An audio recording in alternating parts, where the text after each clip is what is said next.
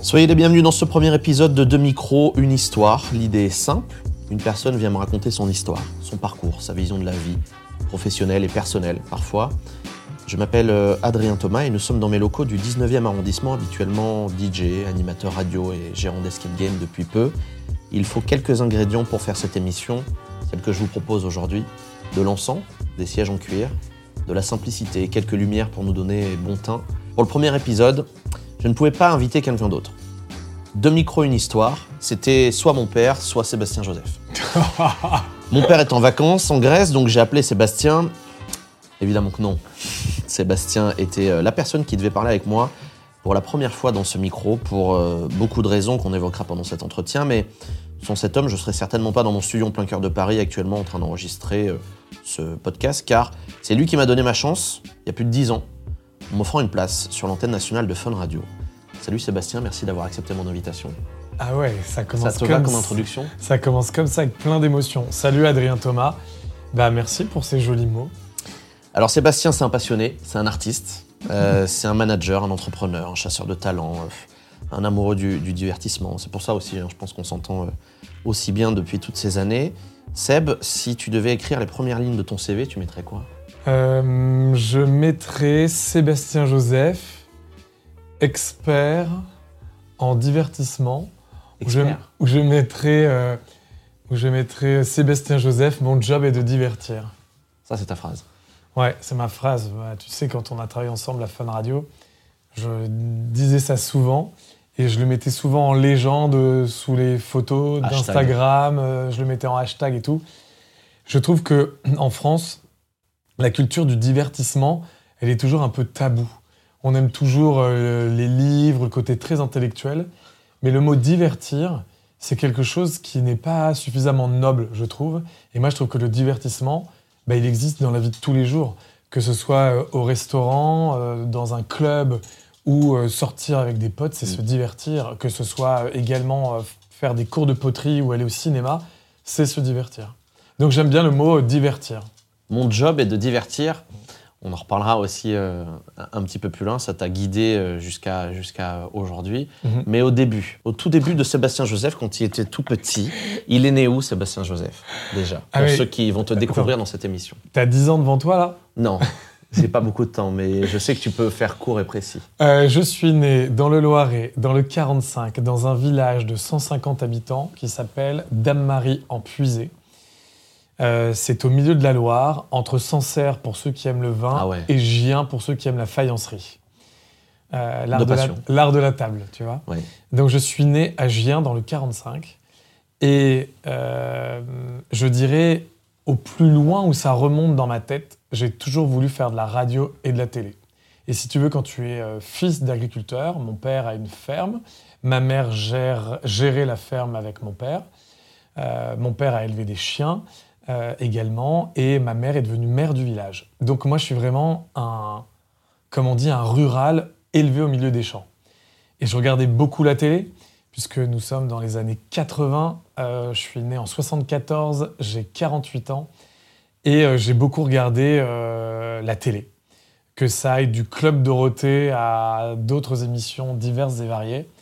Je pense que en regardant la télé, je me suis dit c'est ça que je veux faire dans la vie. Et il y avait la télé et la radio. C'était vraiment pour moi une manière de me divertir. Euh, écouter la radio dans ma chambre, mes parents écoutaient tout le temps la radio. Euh, donc si tu veux, en premier, la radio et la télé ont tout de suite fait partie de mon environnement. Et certainement l'environnement qui me permettait de m'échapper du côté euh, fermier. Et donc, dès le CM2, euh, donc on a à peu près 10-11 ans, CM2, tu vois, en 6e vers 11-12. Ouais. Voilà, CM2, je me suis dit, je veux faire de la radio et de la télé. Donc si tu veux, la chance que j'ai eue en quelque sorte, c'est de me dire, je veux faire de la radio et de la télé et je veux rencontrer Kylie Minogue. Kylie Minogue? T'étais Ouais. fan, t'avais une star, Ouais. c'était Kylie Minogue. Ouais. Mais attends, mais euh, euh, on parle de. C'était plus tard ça? Ouais, c'est un peu après. Kylie Minogue, c'est un peu après. À 10-12 ans, c'est je veux faire de la radio, de la télé et je veux rencontrer Kylie Minogue. Alors que les deux étaient compatibles. Tu pouvais avoir l'ambition de vouloir faire de la radio ou de la télé pour rencontrer Kylie Minogue. Ouais, mais tu savais, je savais pas. Tu sais, quand tu as, quand t'as 10, 10, 12 piges, tu te dis, euh, tu te dis pas, euh, euh, grâce à la radio, la télé, je vais rencontrer Kylie Minogue. Peut-être qu'avoir aujourd'hui 20 ans en 2022, c'est réalisable avec les réseaux sociaux et la proximité que produisent les réseaux sociaux. Mais quand il n'y a que 6 chaînes à la télé et que 10 radios, euh, euh, nous, où j'étais, euh, à la radio, on ne recevait pas Fun Radio. quoi. Il n'y avait pas Énergie, pas Fun Radio. Je pouvais écouter Fun Radio et Énergie en allant chez mes grands-parents parce qu'ils étaient à la ville à côté de Chartres. Ah ouais. Donc si tu veux, nous, on avait les radios locales. Donc j'écoutais Vibration et Radio J. T'avais pas les grosses radios qui, Aucune, qui auraient zéro. pu te faire rêver. Les- si, France Inter Oui. et France Bleu. Mais non, c'était les radios locales. Donc c'était Radio Gien. Je connais pas. Mais là, c'était la radio de la ville, Ouais. la radio locale. Euh, je te rappelle qu'on est en 84, quoi, en gros. J'ai j'ai 10 piges. T'avais euh, pu aller visiter ces... Ouais. pour te dire, ok, en fait, c'est vraiment ça Ouais. ma passion. En fait, j'étais d'abord un gros gamer de radio. Tu sais, ça, souvent, ça commence souvent comme ça. t'appelais, tu jouais, Ouais, je jouais à la radio, beaucoup. tu gagnais quoi? J'appelais les radios, ah, mais je gagnais, mais, mais tout. Genre, j'avais, je me souviens, j'avais gagné une télévision noir et blanc. C'est- C'était vraiment des cadeaux de l'époque. J'avais gagné une télévision portative noir et blanc, c'est-à-dire que tu pouvais la brancher partout. Tu déployais l'antenne et tu pouvais regarder Ah la oui. télé n'importe où. Je vois. Et je me souviens, mes parents m'avaient dit Ah, il n'y aura pas de télé dans ta chambre. Et j'étais vénère. J'avais dit Si, si, il y aura la télé dans ma chambre. Et j'ai gagné. J'ai gagné avec- je me souviens avec Nagui sur RTL et tout. Ah ouais. Mm. Et donc, euh, à un moment, t'es passé d'auditeur à visiteur. T'es Ouais. all- T'es allé voir la, la radio du coin, c'est ça? Exactement. Je suis allé voir Radio Gien, qui Ouais. était la radio locale euh, où j'étais au lycée. Ouais. Mais euh, si tu veux, avant d'arriver à visiter la radio locale, euh, la euh, Radio Gien, moi, si tu veux, c'était euh, le, tout le collège. Tu sais, donc tu rentres au collège à peu près à 12 ans. Mm. Les professeurs, en début d'année, ils te marquent toujours. Tu sais, tu dois te présenter nom, prénom, Sébastien Joseph, t'es né où, t'as quel âge. Et il y a toujours à un moment donné, quel est le métier que vous voulez faire Et con- la conseillère d'orientation, elle arrive beaucoup plus tard dans ton parcours scolaire. Et moi, dès le départ, dès la sixième, je marquais animateur radio-télé, travailler à la télé ou à la radio, C'est fou. dès le départ. Et donc, du coup, à un moment donné, tu sais, les professeurs prenaient ces fiches et lisaient à haute voix dans la classe. Ah ouais. Et là, la classe, elle riait. Elle que se toi foutait de ma gueule. Parce qu'il n'y avait que toi qui mettais ça. Bah oui. Ah ouais. Puis déjà, il y avait beaucoup, non, il y avait beaucoup de gens qui ne savaient pas ce qu'ils voulaient faire. Donc la case était souvent vide. Et quand la case était remplie, bah oui, on était dans des choses beaucoup plus classiques.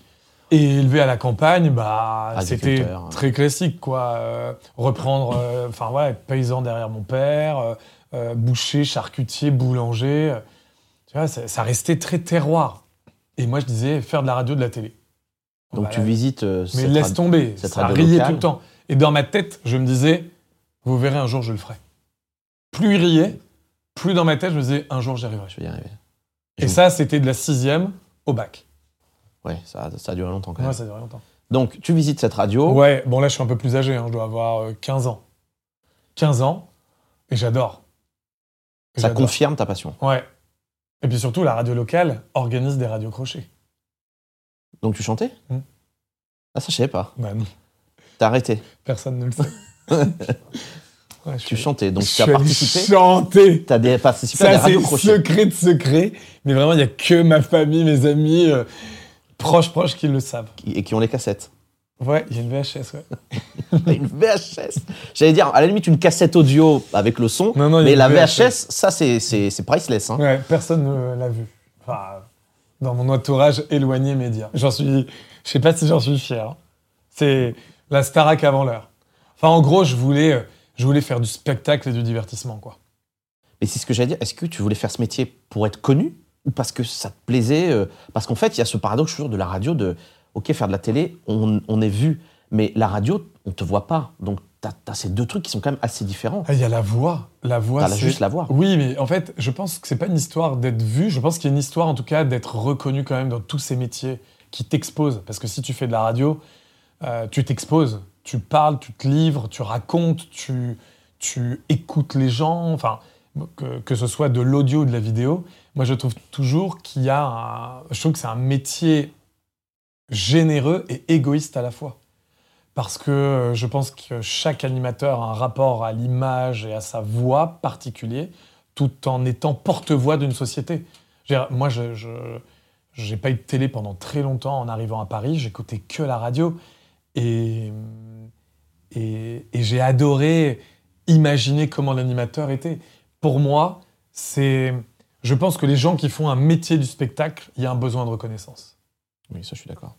C'est un, c'est un métier d'ego. Et je pense que j'avais besoin de reconnaissance. Et je pense que ça se joue encore aujourd'hui. Je pense que quand tu, quand tu as choisi un métier où il y a de la lumière, c'est que tu as besoin qu'on te reconnaisse. Après, euh, chacun avec ses, ses propres niveaux de reconnaissance. Et oui, moi je pense que j'avais besoin d'être euh, reconnu. ouais. Est-ce que c'est. De euh, sortir, si tu veux, d'un peut-être d'un schéma familial, tout en étant très attaché à mes racines. Mais on en parlera plus tard. Oui, tu ne te voyais pas euh, agriculteur euh, Pas du tout. tout de suite. Mais ça ne m'a ouais. jamais traversé l'esprit. Moi, Jamais. si. Je, je suis aussi de la ferme. C'est, je sais pas. Je, je- mais je me retrouve beaucoup dans, dans ce que tu dis aussi. Donc, c'est, on, on a ce côté de rêve parce qu'on est à la campagne et qu'on se dit putain, c'est quand même incroyable. De, ça fait rêver les médias, la télé, les stars, la, la- la radio aussi. euh, ça fait rêver. Et donc, euh, tu, tu, tu, tu- c'est, aussi s'échapper un petit peu de, de ce qu'on n'a pas envie de vivre localement. Se dire ah mais non mais moi en fait j'ai pas du tout envie de faire comme mes parents. J'ai pas envie de faire ça. En fait, moi j'ai toujours adoré euh, ce que mes parents ont fait, mais je n'avais pas envie de faire ça. En revanche, tu vois, euh, j'ai eu un jardin potager. j'avais un jardin à l'âge de 14 ans. Dès 14 ans, j'avais un jardin et j'allais aussi à la radio. Et, Ouais. et en fait, c'était ça que j'aimais. C'était ce côté euh, je sème une graine, je récolte une fleur ou un légume. Et en même temps, je vais aller à la radio pour euh, présenter euh, les flashs, pour animer une émission. Euh, oui, ça a commencé par la radio locale. À quel âge tu, tu pars de chez tes parents? Je passe mon bac et je suis parti après mon bac. Donc j'ai 20 ans parce que j'ai passé le bac deux fois. La première fois, je l'ai loupé, je l'ai eu à la deuxième. Bac quoi? J'ai passé un bac euh, littéraire et mathématiques et je voulais garder les maths parce que, euh, parce que je trouvais que ça faisait bien de garder les maths. Ouais. Bah, J'aurais mieux fait de pas les garder. Ouais, ben c'est chaud. Ah, mais je me suis mais, ramassé au bac. Donc j'ai passé mon bac. Ouais. L'armée était encore obligatoire. J'ai fait 10 mois d'armée. On est en quelle année là? On est en 94. Ok. Mm, J'ai 20 ans. J'ai 20 ans en 94. Je dois me débarrasser de l'armée. J'ai essayé d'être réformé, j'ai pas réussi. Je me suis retrouvé dans un service militaire ultra hard. Les six premiers mois étaient très compliqués. Puis au fur et à mesure, un piston de mes parents a réussi à faire fonctionner euh, son réseau, alors qu'il n'avait pas fonctionné auparavant. Donc je me suis retrouvé moi, au départ à Épinal dans les Vosges, dans un régiment euh, assez euh, pour des mecs qui sortaient de prison. Ah ouais. Mm. Donc avec des caractères très trempés. Ouais. J'ai passé mon permis poids lourd. Je me suis dit, bah, si jamais ça marche pas dans la radio et la télé, je pourrais toujours conduire euh, euh, des, euh, du matériel de spectacle dans mon permis poids lourd et dans mon camion. T'imagines ou pas? Et, et puis après, j'ai changé de régiment. Et là, je suis devenu secrétaire de l'assistante sociale des militaires à Montlhéry dans l'Essonne. Et comme j'avais mon BAFA, qui est le diplôme des animateurs en club de vacances, Ouais. je suis devenu animateur en club de vacances pour les enfants des militaires. Donc j'ai eu un une première partie de service militaire hard et la deuxième partie plutôt cool. Et la radio et la télé à ce moment-là? Et bah là, ça a toujours été là, si tu veux, mais je savais que j'allais devoir faire une école à la sortie, enfin bac armée, école. Et j'ai fait une, une école qui s'appelle le Studio École de France parce que je n'avais aucune clé, j'avais aucun réseau, aucun numéro de téléphone, aucune connaissance, rien pour faire de la radio, de la télé, euh, sortie de mon monde rural et de ma ferme. Donc du coup, je passais beaucoup de temps au lycée, au CDI. Et au CDI, je lisais la presse énormément. Je lisais les journaux, Libé, Le Monde, Le Figaro. Je lisais tout, la presse, et j'adorais ça. J'étais un mec qui aimait beaucoup. je suis un mec qui aime bien la news, l'actu. J'ai toujours peu- été curieux. Tu aurais pu être journaliste Ouais, j'aurais pu être journaliste. J'ai hésité entre animateur et journaliste. Et, euh, et au CDI, un jour, il y avait une annonce du studio École de France, euh, formation. Non, euh, Tu sais que c'est exactement la même histoire pour moi. Mais je te promets, j'ai découvert ça au CDI. ouais. La pub pour le studio École de France, je l'ai découverte au CDI de mon bahut. On n'a jamais, par- jamais parlé. Non, mais c'est vrai, on en a jamais parlé. Mais euh, Et donc, il y avait formation au métier de la radio et de la télé. Pardon. Et il y avait deux écoles à ce moment-là. Il y avait deux écoles qui se tiraient la bourre. Une hyper show-off. J'oublie le nom de cette école. Dans le sud peut-être, non? Non, non, non, elle était à À Paris. Paris aussi. Et euh, j'ai fait le studio École de France parce que moi, je savais pas comment faire de la radio et de la télé. Et donc, je finis l'armée et roule pour deux ans de studio École de France. Donc Et c'est le début de mon apprentissage à la radio et la télé. Et là, j'écume les studios de radio, Ah bah les oui. studios de télé, mais tout, tout, tout, tout. Donc pour la première fois, tu arrives à Paris. Ouais. Tu prends un appart, Ouais, tout seul, ouais. que tu payes comment? Alors, le deal avec mes parents, c'était ils me paient les études et je me débrouille pour la vie parisienne. Donc tu as dû trouver un job Ouais. Tu bossais où? J'ai fait plein de jobs. Euh, celui que j'avais de manière régulière, c'était euh, téléenquêteur au téléphone. Ouais. Parce que c'était à côté de l'école. Euh, et je me marie, il y avait une super ambiance d'équipe. Je mets des, mets des barres de rire. voilà. Parfois, j'étais obligé d'arrêter l'enquête téléphonique tellement je me marrais avec ma collègue qui était complètement folle, qui me montrait ses seins pendant qu'elle appelait, pendant qu'elle appelait les gens et tout. C'était dingo. Donc ouais, j'avais un job, j'avais plusieurs jobs à Paris. Celui qui payait le loyer, c'était téléenquêteur. Et puis, euh, comme j'avais passé mon BAFA, toutes les vacances, j'étais animateur en club de vacances. Donc tu partais. Je partais bosser en club de vacances en animateur. Et puis auparavant, en étant un peu plus jeune, j'avais euh, gardé de l'argent de côté pour la vie, le début de la vie à Paris. Donc j'ai fait pas mal. Moi, j'ai bossé. J'ai eu plein de. J'ai eu des jobs euh, dès 16 ans. Dès 16 ans, j'ai bossé. J'ai euh, plein de petits jobs, hein, des jobs à la ferme. J'ai cueilli des pommes, j'ai fait des vendanges. euh, euh, la radio, ça m'a pas rapporté d'argent. Puis après, il y a eu des stages, mais les stages, euh, ça payait pas. Donc, Ah non. tu faisais des stages à la radio, donc je faisais Studio École de France, stage à la radio et job le soir. Et les vacances, club de vacances. Donc il faut resituer à l'époque, un appart à Paris, c'était certainement pas les mêmes euh, prix que Bon, c'était cher, ça restait cher. toute cher. Tu viens de ta campagne, Mm. un petit peu de sous de côté, Ouais. t'arrives, t'as ton école, Mm. donc l'école qui est une école privée, donc ça coûte cher aussi. Donc euh. Ouais, c'est tes parents qui, qui payent l'école et toi tu te débrouilles. c'était le deal, la chance de mes parents. Mes parents m'ont dit on te paie l'école, tu te débrouilles pour le reste. Là, on est au studio École de France. Tu fais combien de temps euh, à Deux ans. Tu fais les deux ans. Ouais, je fais l'intégralité. Tu fais des stages dans des radios. Ouais. Tu rencontres, tu commences à, à Bah. remplir des noms sur ton carnet d'adresse. Ouais, genre, ouais, exactement. Et surtout, je, tu vois, le premier stage un peu lié au École de France, mais que j'aurais quand même pu faire si j'étais pas au École de France, c'est Vibration. Parce que Vibration, c'est la grosse radio locale à Orléans qui a plein de fréquences. Mes meilleurs amis euh, de, de lycée sont à la fac à Orléans. Du coup, bah, je fais mon mes premiers stages à Vibration euh, en dormant chez mes potes à Orléans. Et là, je découvre un peu la vie citadine. euh, tu vois, il y a Paris, il y a Orléans. Euh, voilà, tout ça se met en place, quoi. Et puis moi, euh, j'ai j'ai 20 ans, quoi. J'ai entre, entre 20 et 22 ans à cette époque-là. Donc je découvre euh, davantage les sorties, les soirées, un peu le monde de la, fête, quoi. Et, c'est à Paris et c'est à Orléans. Et donc mes premiers stages, c'est Vibration. Et job, donc, alors, le Alors, job, job. est arrivé à la fin, Ouais, à la fin. à la fin du parcours. J'ai eu beaucoup que- de mal à choisir entre journaliste et animateur. Je savais que je voulais pas faire réalisateur. J'adorais le côté réalisation, mais moi je voulais parler dans un micro ou qu'on voit ma gueule à la télé, quoi. C'était ça que c'était ça dont j'avais envie. Donc, tu as eu des opportunités? Et euh, j'étais en stage, donc c'était la fin du Studec, c'est-à-dire que fini, on avait terminé en juin. J'avais pas de job. J'avais eu des petits jobs avant, tu vois, j'étais animateur remplacement, en- animateur remplaçant sur Europe 2 à la montagne, parce qu'Europe 2 à l'époque avait beaucoup de stations Mm. en montagne. Donc j'avais, tu vois, appris durant le Studec euh, à toucher un peu à tout, quoi. J'ai fait des stages géniaux à Europe 1. Mes premiers gros concerts, c'est quand j'étais en stage à Europe 1. Je bossais à la musique chez Europe 1. Je préparais euh, la playlist euh, d'une émission de nuit et de, de début de soirée. Et là, c'était là où je commençais à avoir mes premiers concerts. Et puis, comme j'étais à Europe 1, j'avais des places de malade, quoi. J'ai fait des concerts hallucinants. Le Studec se termine. J'ai pas de taf. Je suis toujours en stage. Euh, septembre arrive. Et tu sais, quand tu as une année scolaire, tu es couvert socialement jusqu'au 31 décembre. Et donc, de septembre à décembre, je me dis, purée, je vais aller où Je vais faire quoi? Et je trouve un job à RTL 2 en étant stagiaire.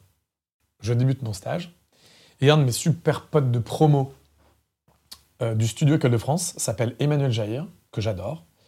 Et Emmanuel Jair, on a fait les 400 coups ensemble, euh, des trucs improbables durant les, les- durant les, années euh, Studec. À prendre un bus la nuit, euh, faire l'aller-retour en Belgique pour aller faire n'importe quoi en Ah. Belgique, après un enregistrement dans un studio télé. Durant le Studec, j'ai rencontré Muriel Robin, que j'avais invité à dîner à la maison un soir, alors que j'avais Et elle est venue. 21 piges. Alors, elle n'est pas venue. elle n'est pas venue. Elle m'avait promis de venir. Et là où elle a été méga classe, elle, elle s'en souvient pas, mais moi je m'en souviens. En fait, il y avait une émission sur une petite chaîne qui s'appelle Canal Jimmy, et chaque étudiant faisait le portrait de la star.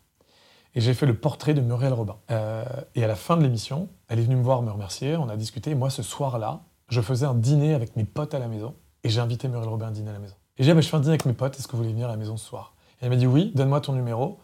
Euh, on échange nos numéros. On a échangé nos numéros. Les vrais numéros. Les vrais numéros. Et je lui dis, putain, je suis à Paris. Enfin bref, tu vois, Muriel Robin, Ouais, Paris, le Studec, tout. Elle n'est pas venue dîner. En revanche, elle a eu la classe de me rappeler en fin de journée et en me disant, écoute, euh, Sébastien, merci beaucoup pour ton invitation. Je pourrais pas être là. C'est Muriel Robin. Je ne pourrais pas être là ce soir. Euh, embrasse tes amis, je t'embrasse et j'espère qu'on aura l'occasion de se revoir bientôt. Et je recherche à nouveau cette VHS parce que je rêverais de lui redonner. Waouh. Parce que je, je- je pense que j'ai dans un carton, dans un grenier chez mes parents, mon portrait de Muriel Robin. Et j'adorerais lui envoyer. Bon, j'ai fait une digression. Ouais, mais c'est c'est, euh, une belle anecdote. Et euh, donc, euh, Manu Jair, mon pote de promo, on fait Ouais. tous les 400 coups ensemble, on va sur les plateaux télé, on se stimule, on se booste. Et Manu, lui, venait de rentrer en journaliste, parce que lui avait pris journaliste, euh, en journaliste People sur Énergie et Chéri FM. Je sais plus laquelle. Donc lui, il a un taf, il bosse déjà en Asio, il fait tout ça. Et moi, je prends mon stage, Manu m'appelle et il me dit Seb, euh, il y a un job d'animateur sur Énergie, il est pour toi. Parce que Manu, il est Mm. comme ça, c'est de la vitamine C puissance 2000. Et, euh, et je dis purée, génial, je peux devenir animateur sur Énergie. Il dit bon, il y a juste un truc que je dois te dire, c'est que c'est pas Énergie en Asio, parce que moi je pensais arriver en Asio. Il me dit c'est Énergie Bastia, en Corse, et le job est à prendre la semaine prochaine. J'ai what? Ah oui. il me dit, tu le prends ou pas? J'ai attends, laisse-moi réfléchir. Je connais personne en Corse. Euh, je vais aller vivre en Corse quand je vais quitter Paris. Euh, moi, j'ai envie de travailler à Paris. Et je lui dis, OK. J'ai eu le boss de Énergie Bastia au téléphone. J'ai fait mes valises. J'ai rendu mon appart et je suis parti vivre à Bastia. Et au bout de six mois, j'en ai marre. Et je me suis dit, je, je, je me casse. Et avant de partir, je me suis dit, quand même, je viens de faire automne-hiver en Corse. Ça serait bien que je fasse printemps-été parce que la bonne saison arrive. Il y a quelques autres radios en Corse, en local. On est en 97, 18, 97 à ce moment-là. Oui. On arrive à la Coupe du Monde. 98. ouais. Exactement. Et euh, je me dis, bah, il y a d'autres radios, je vais envoyer des maquettes dans l'île. Et là, euh, j'envoie mes maquettes, pas de réponse. Le jour où je prends mon billet d'avion pour faire Bastia-Paris pour rentrer, Fun Radio Ajaccio m'appelle et me dit bonjour, on voudrait vous rencontrer, euh, venez. Je prends le train Bastia-Ajaccio. 4 heures de train pour 150 km. Parce que c'est Oui. sinueux dans la montagne. Bref, on va aller un peu plus vite. Et j'arrive là-bas et le patron a quatre radios. Il a Fun Radio, Skyrock, RFM et Europe 2. Donc rien à voir. Tout ça dans le même euh, espace que ton home studio ici. C'est un ordinateur, des playlists et puis euh, faire du programme local. Et là, je me retrouve animateur sur Fun Radio tous les matins. Et là, je fais vraiment de l'animation. Je kiffe. Et à côté de ça, je fais tous les flash infos, les revues de presse, enfin tout ce que je t'ai dit avant en programme local, sur Europe 2 et RFM. Ouais, Tu fais le job de, de 5 mecs. Ouais. euh, Donc tu devais partir et finalement on t'a retenu et t'es resté, t'es resté combien de temps? Six mois. Donc t'auras fait un an. Exactement. Et au bout d'un an, je me dis, allez hop, on tente Paris, on retourne à Paris, on retourne à la capitale. Sans opportunité précise. Zéro. Zéro. Mais je me dis, bon, j'ai travaillé un peu pour énergie, un peu pour fun. Tu te dis YOLO, c'est parti quoi. Et puis je me dis, euh, Fun Radio, c'est quand même la radio où j'ai commencé à être animateur. Donc j'envoie mes maquettes à Énergie Fun Radio À Paris. à Paris, à Sam Z, qui dirigeait Fun Radio, Mm. directeur des programmes de Fun Radio, avec une assistante qui s'appelle Farida. Qui est toujours là. Qu'on embrasse Toujours regarde les. Farida, love you. Euh, j'envoie ma maquette à Paris et j'envoie ma maquette à Énergie. Et en une semaine de temps, on est en août. En une semaine de temps, j'ai deux appels, Énergie et Fun Radio. Ah ouais. Et ils me disent, quand est-ce que tu es libre? On veut travailler avec toi. Je fais putain, j'ai deux offres. Sauf qu'il y avait un sauf, il y avait un mais. Donc je suis toujours en Corse, je fais pas l'entretien à Paris, on le fait au téléphone. Et je lui dis putain, je, je joue un truc là, je remonte à Paris et j'ai deux demandes. Donc j'essaie de faire monter un peu les enchères et je découvre que Énergie c'est pas en Asio, mais Énergie veut me renvoyer en local à Amiens pour pouvoir m'avoir pas loin pour faire des remplacements en Asio. Et, et- et Fun Radio, c'est en Asio. Bon bah je choisis quoi?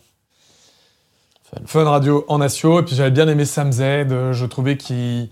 Ah, tu vois, Sam Z, pour moi, c'était l'animateur d'énergie. Il a pris la direction des programmes de Fun Radio. Il faisait de la télé. Moi, quand je voyais Sam Z, c'était Eric Jean-Jean Sam Z. C'était euh, le fantasme de la réussite, quoi. Donc tu savais qui c'était avant que de Ouais. postuler. Ouais. Bah, Sam Z avait dû intervenir en, en, en, tu vois, en prof au studio École de France.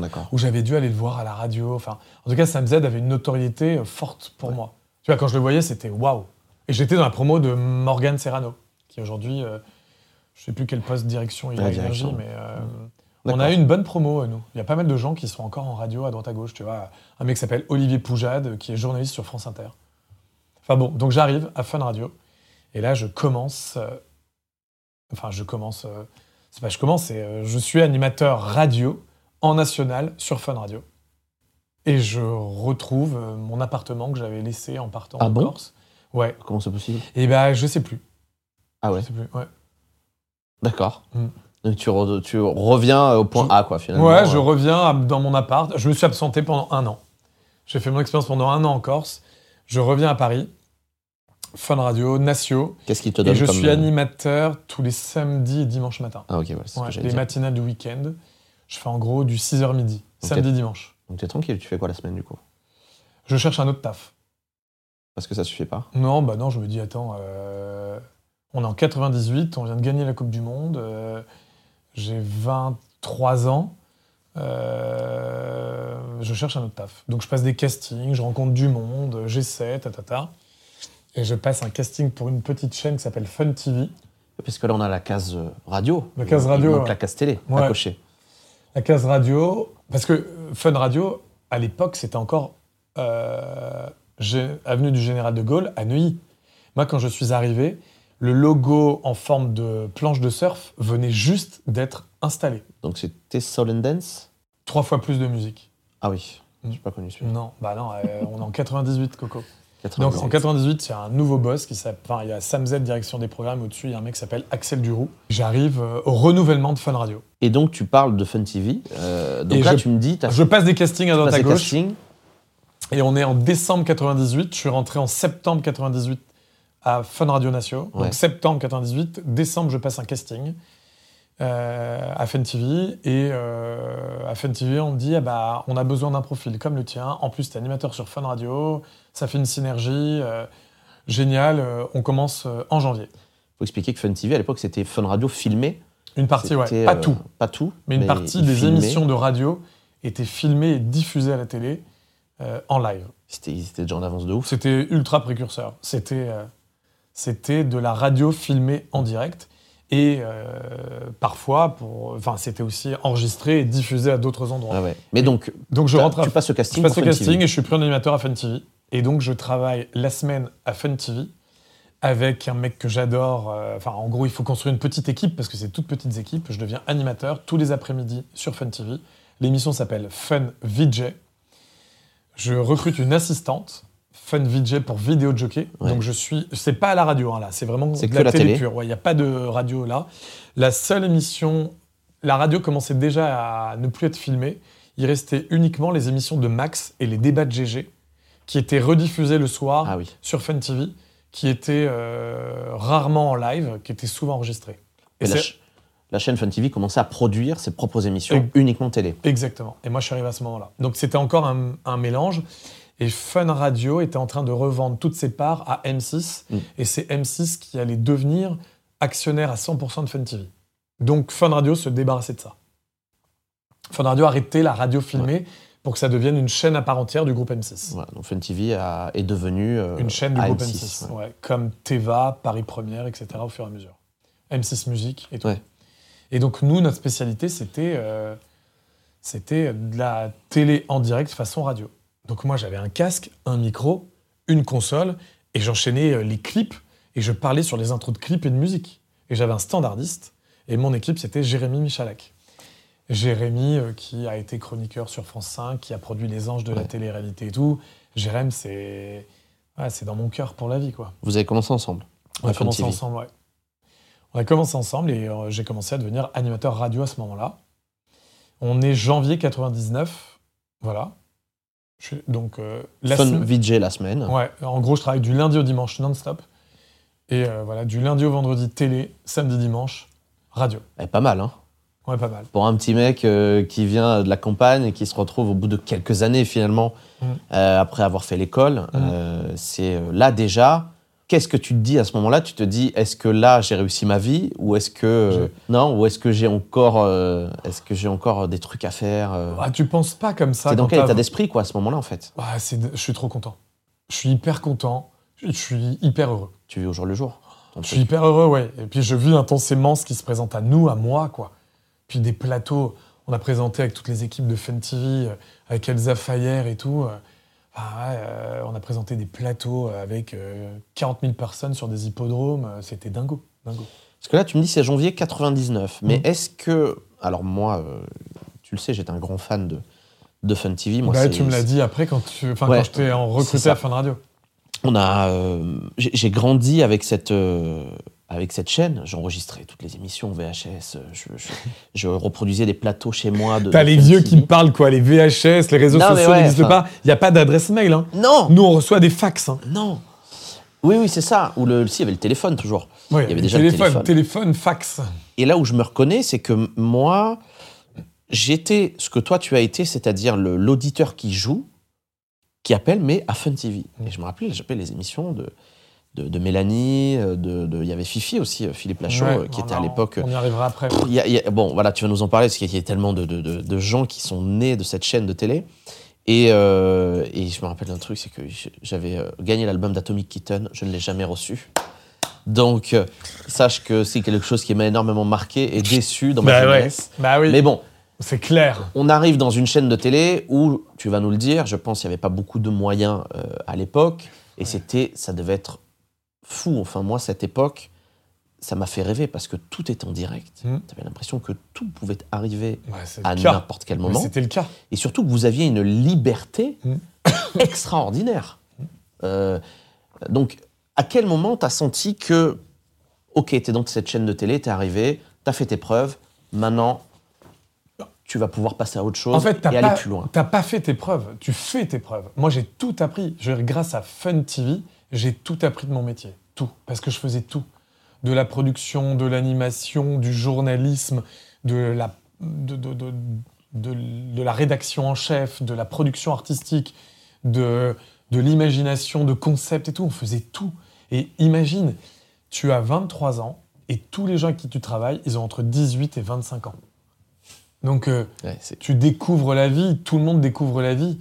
Et, euh, je me souviens, il y avait un cadreur, il dormait dans les chiottes, il dormait euh, sur la mezzanine, on se levait le matin, il prenait la caméra, il filmait. C'était, c'était l'auberge espagnole, c'était euh, le loft avant le loft, quoi. Vous étiez déjà au moins 1 euh, avenue Charles de Gaulle Ouais. de M6, Ouais. dans le grand bâtiment d'M6. Les locaux étaient déjà là. Mm. On était, on était chez M6, ouais. Donc, tu fais Fun VJ. euh, c'est quoi la suite après cette émission pour toi? Bah, en fait, donc, printemps 2000, Jérôme Foucré, le DG de Fun TV, Mm. Qui est aujourd'hui le boss de W9 et Sister, Ouais. me dit euh, Tu vas pas prendre la direction euh, des divertissements de Fun TV Et je dis Ok, Banco, let's go.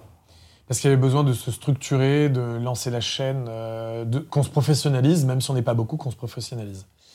Et le matin sur Fun TV, il y avait une émission euh, animée par Dario, qui était lui-même animateur sur Fun Radio. Et euh, Jérôme voulait donner plus de puissance à cette case, parce que Dario, avait déjà fait un bon boulot entre 6h et 9h, euh, avait installé une case, mais M6 n'avait pas envie euh, d'avoir forcément à nouveau un animateur Fun Radio, Ouais. Fun TV sur la matinale. Ouais. Et donc le premier chantier qu'on a eu à faire avec Jérôme et Sébastien Joseph, ce qu'on a eu à faire ensemble, c'était créer une matinale pour M6 Trouver un animateur. trouver un animateur, tout faire. Et donc, Dario, euh, ça n'a pas été un moment facile parce qu'il a fallu dire à Dario euh, Oui. d'arrêter la matinale. Parce que, euh, tu vois, on parle de choses euh, légères tout le temps, mais dans les jobs de manager, à un moment donné, tu, as, tu dois expliquer aux gens Oui. pourquoi on ne va pas continuer. C'est ça. Et ça, c'est dur. Ouais. Mais ça fait partie du C'est job. pas la meilleure aussi. partie du boulot. Non, c'est pas la meilleure partie du taf. Parce que nous, on parle des trucs wouh Mais c'est pas tout le temps ça. Mm. Et on a eu en charge avec Jérôme Foucré de créer un nouveau morning. Et, euh, et nous avons créé le Morning Live avec Michael Youn. Donc ça n'existait pas le Morning Live avant. Ça n'existe... Le Morning Live avec Michael Youn n'existait pas. Il y avait une case Morning qui Ouais. s'appelait Morning Fun, emmené par Dario. Mais ensuite, euh, on nous a demandé de donner plus de puissance à cette case qui frémissait dans le sondage annuel euh, qui existait pour les télévisions du câble et du satellite. Ces créneaux horaires, euh, tu vois, donnaient un semblant de Ouais. frétillement. Et Nicolas de Taverneau, le boss d'M6, a dit Ok, on prend le 6h, 9h et on l'emmène plus loin. Et donc, du coup, on s'est mis à produire le Morning Live. Donc là, on est en quelle année? On est en 2000. Et ça n'existe que sur Fun TV, pas encore sur M6. Alors, ça existe sur Fun TV et l'été 2000, personne ne s'en souvient forcément. Il y a eu un casting en live sur M6 et Fun TV, c'est-à-dire que le robinet a été ouvert Mm. comme une maquette, mais c'était en live. Et nous, en fait, l'équipe Fun TV, elle voulait que ce soit Michael Youn l'animateur et l'équipe M6, parce qu'en fait, il a fallu marier deux familles, M6 et Fun TV. Et l'équipe M6 voulait que ce soit Arnaud Gidouin. Donc du coup, il y a eu un casting pendant 15 jours. Michael Youn a eu 15 jours d'antenne sur M6 et Fun TV. Et ensuite, il y a eu Arnaud Gidouin pendant 15 jours. Donc pendant un mois, il y a eu un morning live sur Fun TV M6 avec deux animateurs différents. Et à la fin de cette période, c'est Michael Youn qui a été choisi pour, faire la- pour être animateur du morning live. Où t'es allé le chercher, Michael Youn? Il Eh faisait quoi bien, avant? Il était journaliste sur Skyrock. Et il était au studio École de France l'année après moi avec Benjamin Morgan et Vincent Dezania. Je Ah, donc t'as plus. pris le trio? Mais non, on Non? ne savait pas ça. Ah. Donc euh, quand euh, Jérôme dit euh, Ah, il y a un mec que j'aime bien, euh, puisqu'on bossait ensemble avec Jérôme, Ah, il y a un mec que j'aime bien sur Skyrock, écoute, dis-moi ce que t'en penses.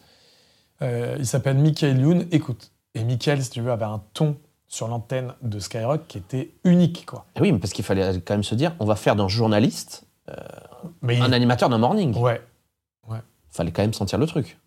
ouais. mais Jérôme est assez bon là-dessus. Tous les deux, on était bons pour sentir l'air du temps et voir ensemble. Puis après, quand tu rencontres Michael et que tu le mets, euh, Mm. c'est un bosseur de malade. Donc Michael est venu faire les essais. Euh, il a été excellent. En coulisses, il y avait Benjamin et Vincent, mais ça, ils ne nous l'avaient pas dit. Qui écrivait Ils écrivaient dessinaient, enfin, étaient auteurs, ouais, ils étaient auteurs. euh, nan, nan. Et si tu veux, Michael était seul au départ. Puis petit à petit, il a fait rentrer Vincent et Benjamin dans la boucle, quoi. Puis après, il a fallu construire une équipe.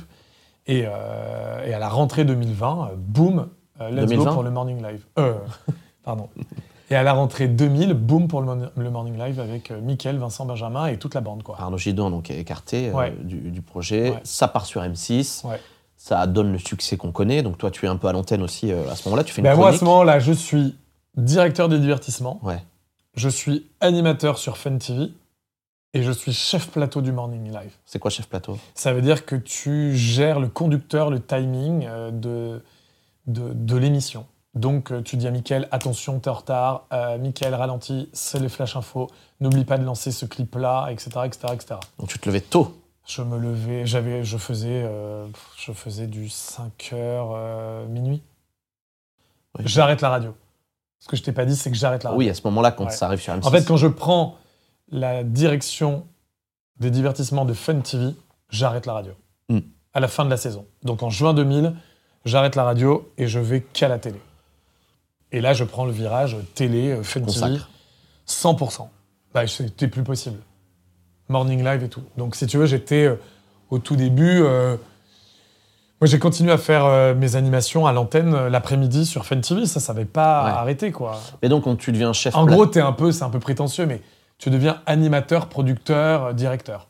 Ouais, t'as toutes les casquettes, quoi. T'as toutes les casquettes. Mais sur ces petites chaînes, tu apprends à tout faire.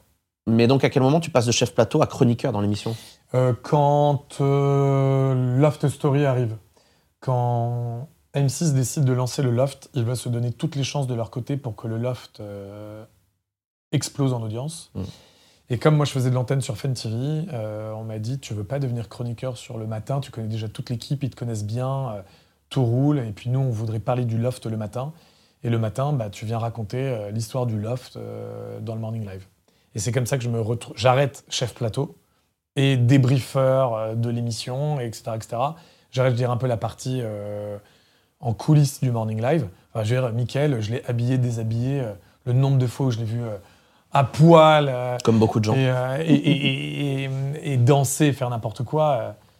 voilà, il y avait une super complicité entre nous tous qui nous lie euh, à vie. Je veux dire, euh, ok, on s'appelle pas et on se voit pas tous les jours, mais une fois par an, euh, une fois de temps en temps, on prend des nouvelles parce que ça nous a liés pour toute la vie ce qu'on a vécu ensemble. C'est- revois plus souvent Benjamin et Vincent ouais. euh, et puis les autres membres de l'équipe. Cette, cette, cette période, cette chaîne a été un incubateur de, de talents. euh, Ouais. Parce que on, on parlait de Philippe aussi, de, Ouais. de, de- de Fifi. Et donc, Qui- comme j'avais un job à responsabilité. Bah, on a fait des, beaucoup, beaucoup de castings. Et plein de gens étaient comme toi et moi, d'avoir envie de travailler à la radio, la télé, faire du cinéma et tout. Michael, son objectif, c'était de faire du cinéma. Mm. Euh, et dans les gens, je dirais, ah c'est un peu prétentieux, mais dans les gens où j'ai euh, mis le pied à l'étrier, il y a évidemment Philippe Lachaud, qui était euh, hallucinant de talent et, et de déconne, et puis sa bande de potes, c'était incontournable. Il a fait euh, un casting, il a gagné les différents castings, et puis on l'a embauché à Fun TV. Il a fait ses donné- émissions. Ouais, on lui a donné un créneau horaire. Il y a eu euh, donc Philippe Lachaud, il y a eu Ri- Rim Kérissi. C'est aussi là où ils se sont rencontrés, Philippe et Rim. Fifi et Rim. Euh, il y a eu Florent Père, Ouais, euh, tu vois, cet humoriste. bien sûr. Ouais, il a fait le casting live. Parce que moi, j'avais créé une émission qui s'appelait le Casting Live Avec Julienne. et qui donnait la chance aux jeunes talents. Ah non, c'est toi qui l'animais au Ouais. début. Au Oui. début, j'ai créé Ah oui, c'est et toi. animé. En fait, je voulais, euh, une fois que le loft avait été créé, j'avais envie qu'on donne la chance aux inconnus de pouvoir faire de la radio, de la télé. Enfin, pardon, de pouvoir faire de la télé, pardon. J'avais envie, euh, quand le loft est arrivé, j'avais envie que l'on crée une émission de télé, le casting live, qui permette à tous les jeunes comme moi de pouvoir faire de la télé. En direct. En où direct. tu te fais caster en direct. Non, mais le concept est quand même, Ouais. quand même fou, quoi. Ouais. Donc on avait établi le conducteur, enfin tu vois, tout ça, je sais pas, j'ai 25-26 ans. Et tu vois, t'imaginer une émission de télé, tac, tu la mettais à l'antenne, c'était dingo. Et dans cette émission, plein de gens sont passés. Et moi, ça me permettait d'avoir un vivier pour recruter sur Fun TV et donner la chance à des nouveaux talents. Donc Philippe Lachaud, Florent Père, Rim Kirissi, Michael. euh, ouais, Vincent et Benjamin. voilà. La chaîne a fermé, je crois, en 2009.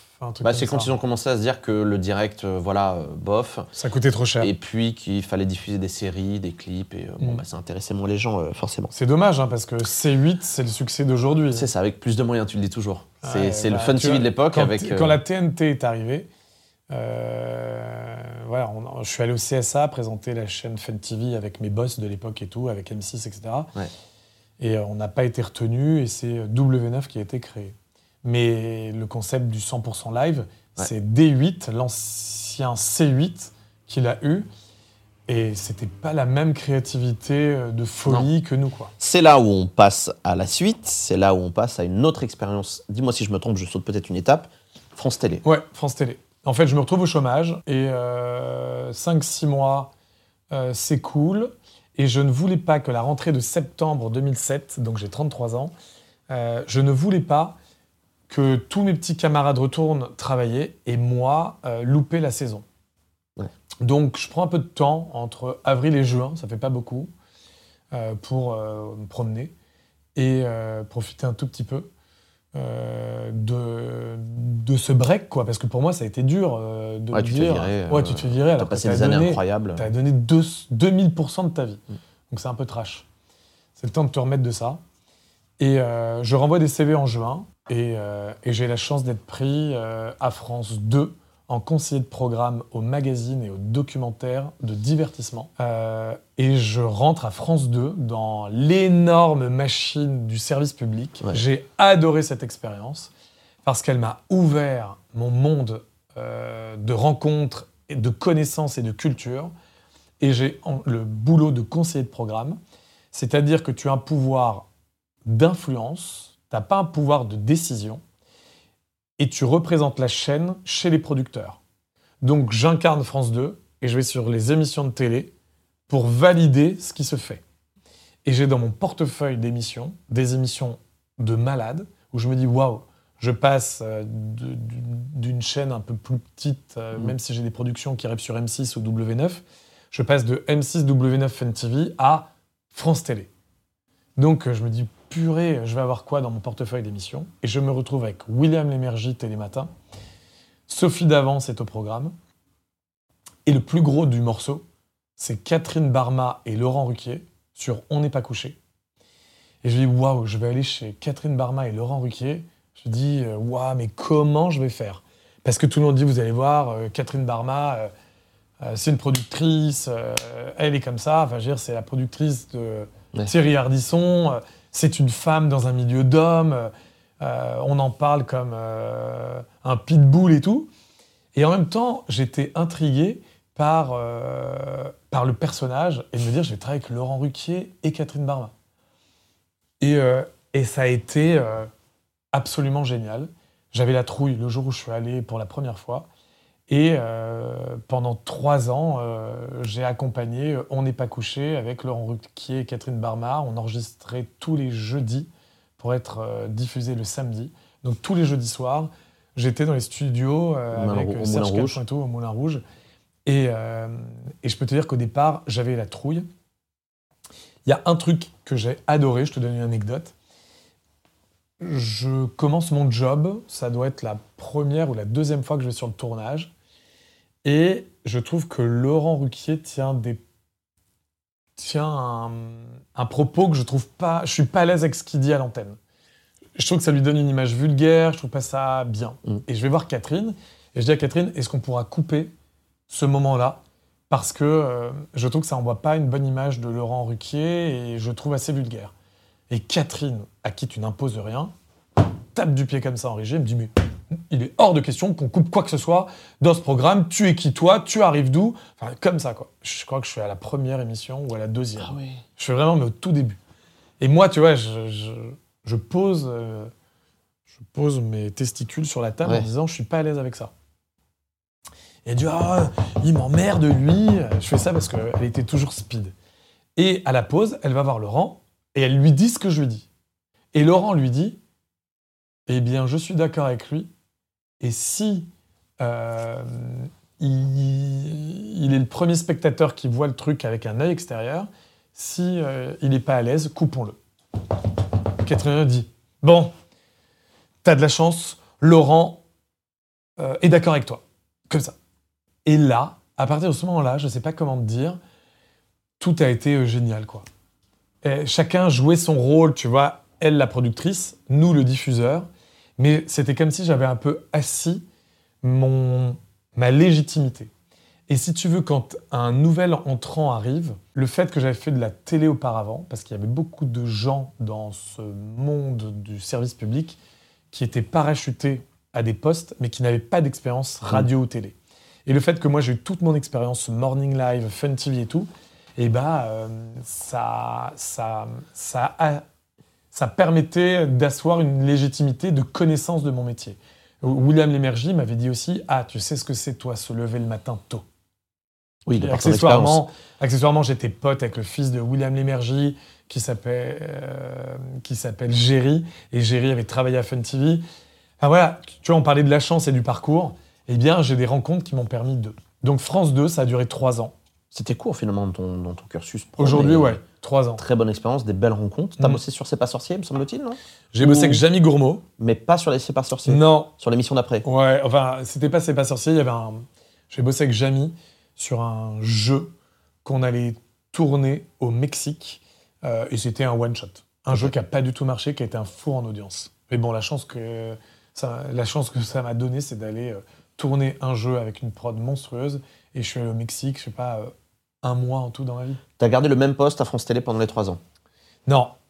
J'ai été conseiller de programme à France 2, puis après, il y a eu plein de mouvements dans France Télévisions. À un moment donné, je travaillais pour l'ensemble des chaînes, donc euh, France 2, France 3, France 4, euh, sur la fin plutôt, sur ma dernière année. Et ma dernière année, ça a été d'accompagner Jamy pour France 3 et un animateur qui s'appelle Cyril Hanouna pour Touche pas à mon poste, Sur France 4. la création sur France 4. Donc t'as assisté à cette création. Ah, on a aussi. créé. Enfin, je peux pas dire j'ai créé parce que c'est prétentieux, mais j'ai accompagné euh, l'arrivée de Touche pas à mon poste sur France 4 avec Cyril Hanouna et euh, Nicolas euh, Pernikov, qui était le directeur des divertissements de France 2. En fait, au départ, je travaillais que pour France 2 et après, je travaillais pour l'ensemble des chaînes. En fait, à France Télévisions, il y a des années, tu peux travailler que sur une chaîne et des années où tu vas travailler sur l'ensemble des, l'ensemble des chaînes. Et en gros, euh, voilà, je montais en responsabilité. je montais en responsabilité et on me donnait pas le poste. euh, Enfin, il y, avait beaucoup de mouvements dans. ce- C'était quoi tes prétentions à l'époque? Euh, bah, en fait, moi j'étais conseiller de programme et normalement je, pouvais- je devais devenir responsable euh, d'une autre unité et puis ça s'est pas passé comme il fallait. Puis il y avait un changement de présidence à France Télévisions. Euh, moi je suis arrivé à, sous l'ère Patrick de Carolis. Mm. Et puis ensuite il y a eu euh, un homme euh, qui s'appelle Rémi Pfimelin. Et à ce moment-là, moi j'ai eu la proposition de devenir directeur des programmes de Fun Radio.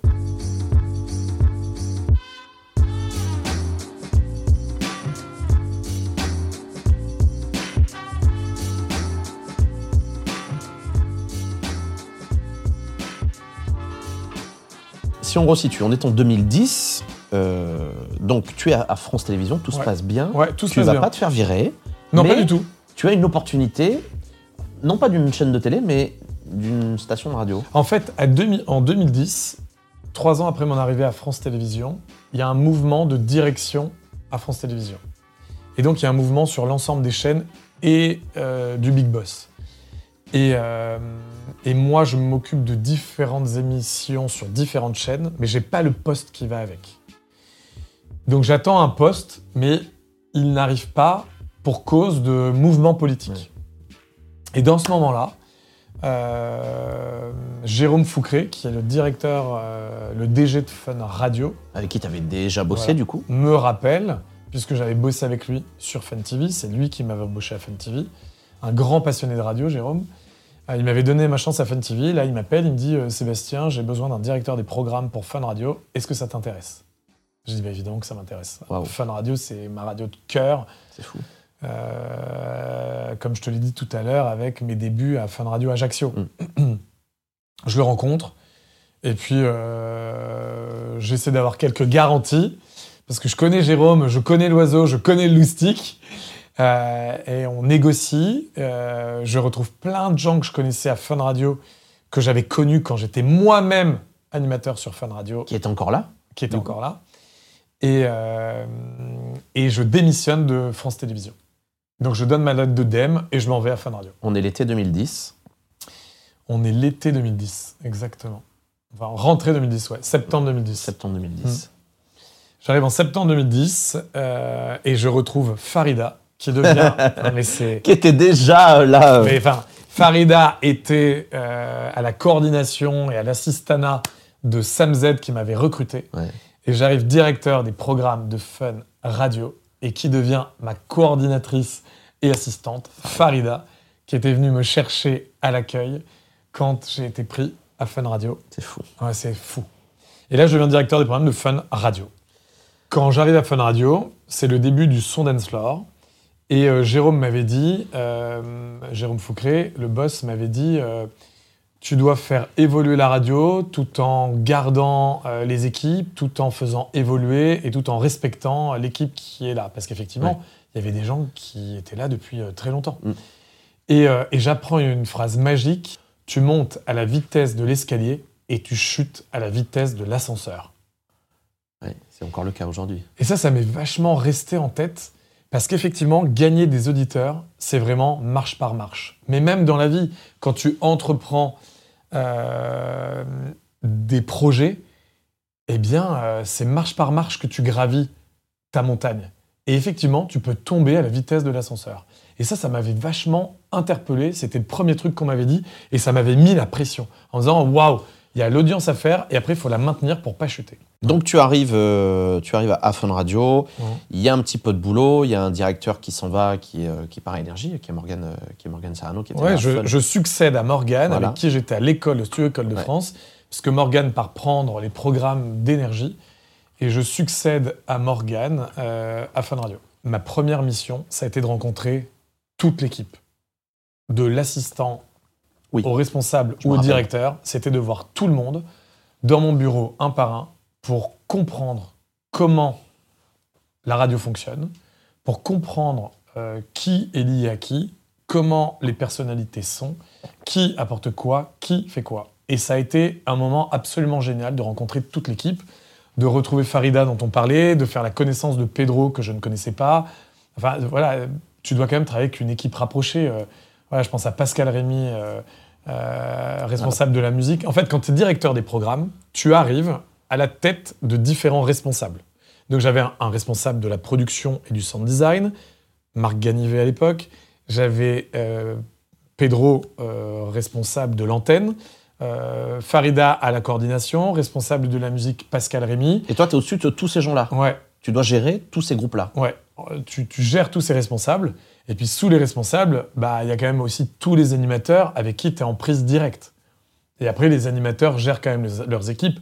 Mais euh, si tu veux, oui, euh, diriger Fun Radio, c'est manager 50 personnes. Puis à Ouais. côté de ça, tu as tous les services supports. La direction de la communication, du marketing, de la publicité, de- le journalisme. Tu as tout ça. J'a- J'avais aussi le rédacteur en chef, quoi. Tu es à l'aise à ce moment-là dans ton job ou tu as mis du temps quand même avant de t'installer, de te dire Ok, là, je suis bien, je suis à l'aise? Ou tu arrives et direct, tu te sens chez toi? Euh, ayant déjà fait de la radio, je savais comment ça fonctionnait. La seule appréhension que tu as, c'est l'inconnu. Quand tu ne connais pas les gens euh, et que tu ne sais pas ce qu'ils vont te renvoyer comme travail collectif, je dirais que mon appréhension, c'était celle-ci. Euh, moi, j'aime quelqu'un qui aime le travail en équipe. Comme on dit toujours, euh, seul, on va moins loin qu'à plusieurs. À plusieurs, on va plus loin que seul. Tu m'as suivi? Oui. Je t'ai suivi. et, et- et je trouve effectivement que euh, je trouve effectivement que ce qui est important, c'est le travail d'équipe. Et c'était de, de créer de la cohésion pour le son dance floor. Et puis moi, euh, Bah, toi, tu étais passionné de cette bah, radio. moi, si tu tu veux, cette radio. les DJ, enfin, moi j'aime, j'aime euh, la musique, le divertissement. J'arrive à Fun Radio, ça s'appelle le son dance floor. Je vais en vacances à Ibiza. Je me dis, mais attends, tous les DJ que je vois à Ibiza, sur scène à, à l'Ushuaïa Club, sont joués sur Fun Radio. Et je me dis, je n'ai pas arrêté de penser dès que je suis rentré à Fun Radio. Mon projet, ça a été de créer des passerelles entre Fun Radio et Ibiza, parce qu'on s'appelle Le Son Dance Floor, on est le rayonnement des DJ en France, et on explose de dingue sur la révélation des nouveaux DJ. C'était hallucinant. C'était la radio des, des DJ. Bah alors, explique-moi maintenant comment Fun Radio Ibiza Experience est né. Alors, mon obsession, quand je suis arrivé à la direction des programmes de Fun Radio, c'était de créer une passerelle entre Ibiza et Fun. Mais je ne savais pas comment faire. Puisque moi, j'allais en tant que vacancier à Ibiza voir euh, les DJ sur la scène de Choya. Et à la radio, je me dis, j'ai un poste à responsabilité. Euh, j'ai envie à un moment donné euh, que l'on mette en avant Ibiza et les DJ parce que c'est toute la playlist de Fun. Euh, oui, il y a eu un événement Starfloor. En 2010, c'était la dernière année, 2010 ou 2011. Je crois qu'il y a eu deux, deux éditions. C'est maintenant que je te parle de Kylie Minogue ou pas? C'est vrai qu'on a, on a mis de côté Kylie Minogue. Tu l'as rencontrée à ce moment-là, finalement? Bah oui, c'est pour ça que je t'en parle. Ça a été finalement l'aboutissement de, de toute une attente interminable. En fait, c'est maintenant Kylie Minogue. Quand je prends le poste de directeur des programmes de fun, il y a Starfloor, euh, l'automne qui suit de mon arrivée. Ouais. Et tout avait déjà été fait par euh, l'équipe en place. Et Kylie Minogue, qui est en duo avec Tayo Cruz sur Higher, est la guest star de Starfloor. Et je me dis, purée, dans deux mois et demi, je rencontre Kylie Minogue.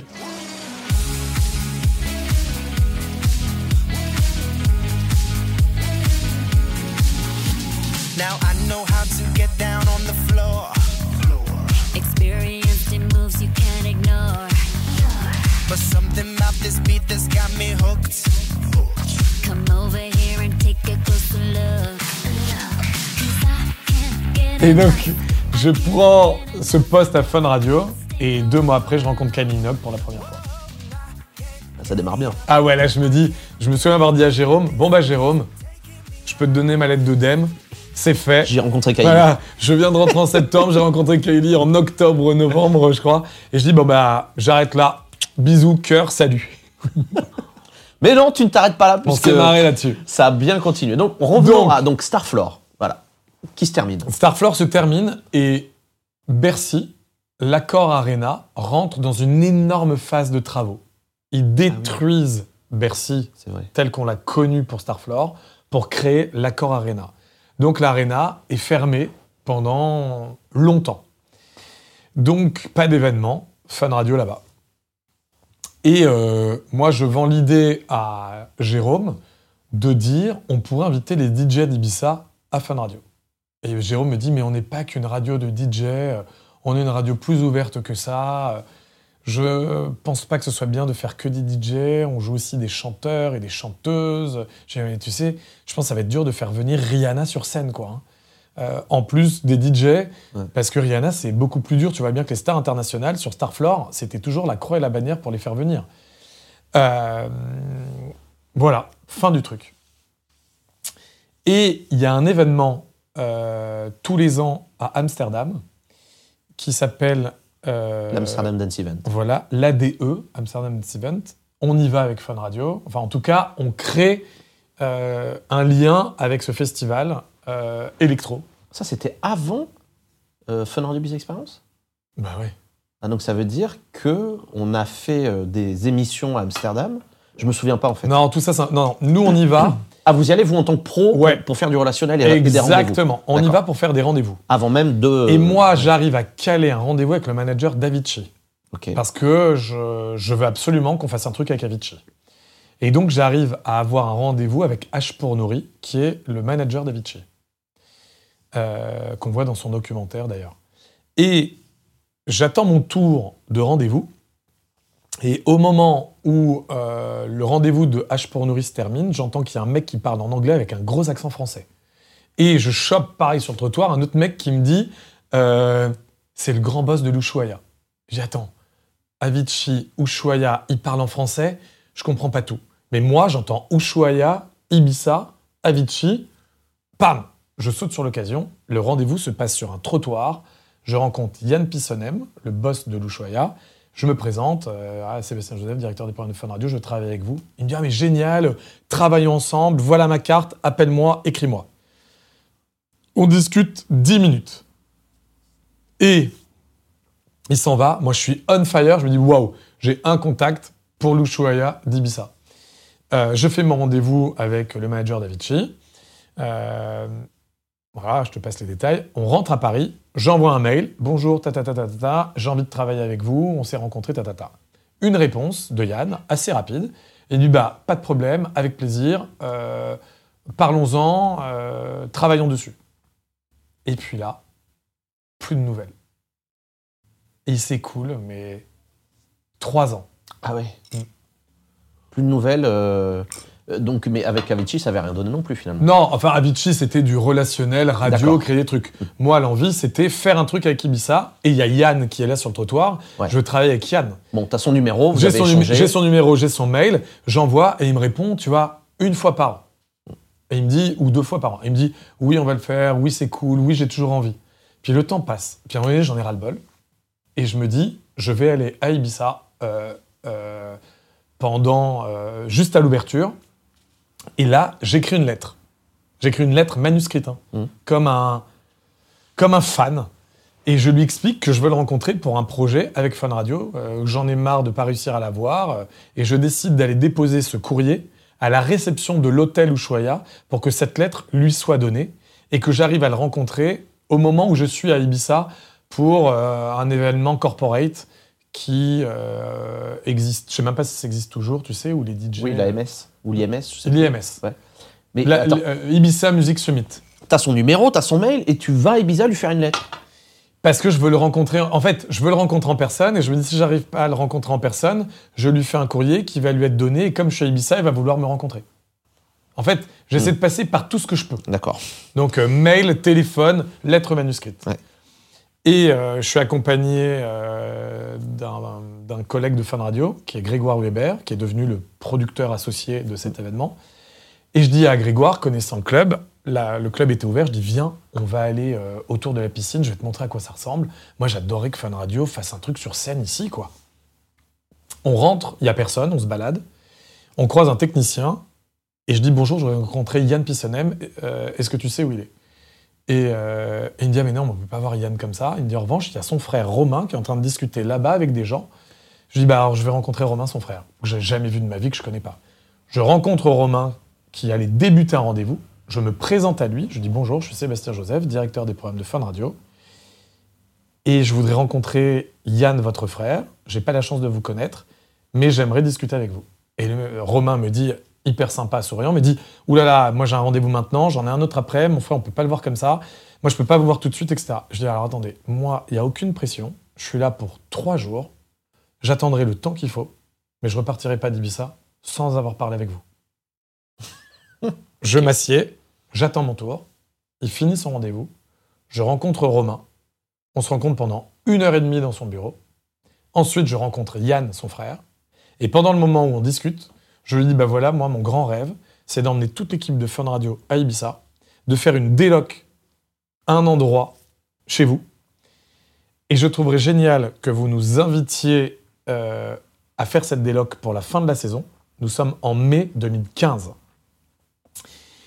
Et la personne qui m'a permis de faire ça, c'est le nouveau boss de Fun Radio, qui est Tristan Jorgensen. Euh, Jérôme Foucré a, quitté Fun Radio pour aller diriger W9 et on a un nouveau boss qui est arrivé. Et Jérôme, euh, étant dans son nouveau projet, moi, c'était plus facile de convaincre Tristan qui venait de prendre le poste. Et Tristan m'a laissé faire là où Jérôme euh, était resté sur Starfloor et n'avait peut-être pas forcément envie de euh, faire que du DJ, comme je te disais tout à l'heure. Maintenant, Jérôme il est le premier à dire ce que tu as créé, c'est fantastique. il le diffuse sur W9. Donc, D'abord, retour à Ibiza. D'abord, à Ibiza, c'était, tu voulais faire une émission en direct Non, il y avait les deux en fait.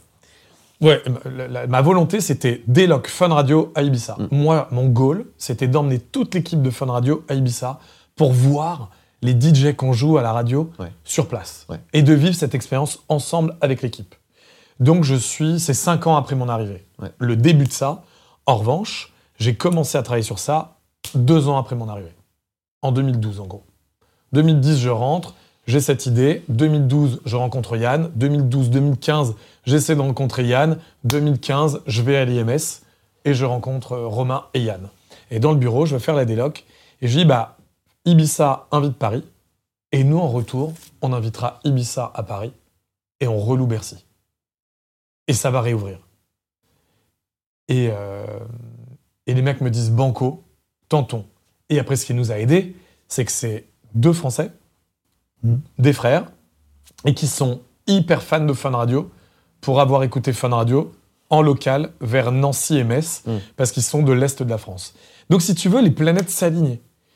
En deux mois de temps, on a monté une déloc sur le rooftop de l'Ushuaïa à, à Ibiza. Donc, euh, l'équipe du morning est venue, euh, vous êtes venus sur l'après-midi. Tu vois, j'ou- j'oublie même, je sais plus si c'était d'abord le morning et après l'après-midi ou tout le monde en même temps. Ouais. Et ça a duré bah, jusqu'au bout de ma mandature, quoi. Ouais. Donc, de 2015 à 2000, juste avant Covid, Ouais, juste 2019. avant 2019. ouais. Voilà. Donc, elle fait 2015, 16, 17, 18, 19. On a fait 5 délocs là-bas. Tous les étés, on partait à Ibiza. Tous les mois de juin, on terminait la saison là-bas. Je suis hyper fier d'avoir réussi à emmener toute l'équipe de Fun Radio là-bas. Et en échange, eh ben, euh, Ibiza venait à Paris pour une soirée. Euh, on a fait le business plan avec euh, Grégoire Weber, on a travaillé avec Romain Pissonem et on a créé euh, la première, euh, le premier événement Fun Radio Ibiza Experience en avril 2016. Et ça a été l'élu de faire venir Ouais. tous les DJ à l'accord Hotel Arena qui venaient d'ouvrir. en... et on a fait tout ça en moins d'un an de temps, quoi. Et je me dis, bah, l'idée que j'avais eue en rentrant à Fun Radio de créer une passerelle entre euh, Fun Radio et Ibiza, bah voilà, c'est fait. Et c'est des expériences hallucinantes. Et ça s'est inscrit comme un festival euh, à Paris euh, de DJ Ouais, c'est la plus grosse soirée électro parisienne, euh, menée par une radio, Ouais. avec euh, 15 000 personnes. Et une billetterie payante. Et une billetterie payante, exactement. Donc c'est un vrai festival Ouais. euh, où on paye pour voir euh, plein, plein de DJ euh, en, en- en peu de temps dans une salle énorme. Et ce qui était super, c'était de, tu vois, de travailler euh, voilà, du nom à l'identité graphique, euh, à la scénographie. T'as accompagné le projet du début de tout, du début la jusqu'à la mise en scène. Ah, mais et puis, combien on va vendre les places, co- combien il faut que ça rapporte, pour que ça soit viable, mais c'est même pas rapporté, c'est équilibré pour permettre aux auditeurs de vivre un événement. On gagne pas d'argent là-dessus. On fait en sorte que, que les auditeurs euh, vivent une expérience avec Fun Radio. Ah oui, c'est c'est clairement, euh, ça a clairement été euh, extraordinaire. Après, euh, dans mes goals, c'était de devenir partenaire de Tomo Roland, donc j'ai Mm. poussé à fond Tristan pour qu'on devienne partenaire de Tomo Roland. En fait, le- je pouvais pas envisager que le son dance floor n'accompagne pas les endroits du son dance floor. Donc c'était de faire en sorte que Fun Radio soit à tous les endroits où les DJ sont. En fait, ce qui, moi, ce que je retiens, enfin, si, on doit euh, mettre un mot euh, global sur, euh, sur tes idées, c'est que tu as fait de l'artistique. Et il y a peu de directeurs qui font ça. C'est-à-dire que il y a peu de directeurs qui ont déjà une arme artistique, mais toi, tu as réussi à- à toujours mettre en avant ce côté artistique. C'est-à-dire, tu as créé, il y a eu ce concert, il y a eu toutes les délocs, comme tu disais, les émissions à Tomorrowland, à, à, euh, à Amsterdam qu'on a pu faire aussi. Euh, il me semble qu'on a dû faire des petits trucs à Miami aussi sur l'Ultra Music Festival, Ouais. des petits trucs euh, rapides, mais bon, On a fait le MF, on a, réc- on a- le, le, voilà, on a- ouais, le- l'Electro Beach, exactement. Bref, il y a eu ce- cette effervescence autour de tous les événements de DJ, et c'est ce que tu dis. Là où sont les DJ, on y va en fait. Mais vraiment, le, le- la qualité principale, c'est l'artistique. Pour créer un concert comme ça, il faut avoir une vision. C'est au-delà de directeur des programmes. C'est au-delà de ça. Ah oui, oui, clairement. Bah, oui. Ça, c'est pas une mission de directeur des programmes. C'était parfois ce qui était un peu difficile avec mes boss, c'est que Bah je oui. sortais un peu de mon cadre. mais parce que euh, c'était aussi pour toi euh, une, une- La moi, passion. rappelle- la passion et la fierté de, de- de voir sur scène. Moi, je me rappelle, j'en avais presque les larmes aux yeux de me dire à l'intro, putain, c'est c'est ma radio qui organise ça, quoi. Mhm. Les, les jets de, de confetti, les, les 15 000 personnes qui gueulent et tout. C'est une sensation qui est extraordinaire. Et j'ai eu la chance de monter sur scène aussi. Euh, euh, J'avais fait. euh, mais d'ailleurs, je... ouais, c'est toi hein, qui m'avais. euh, Ah, mais non, attends, t'as fait Starfloor?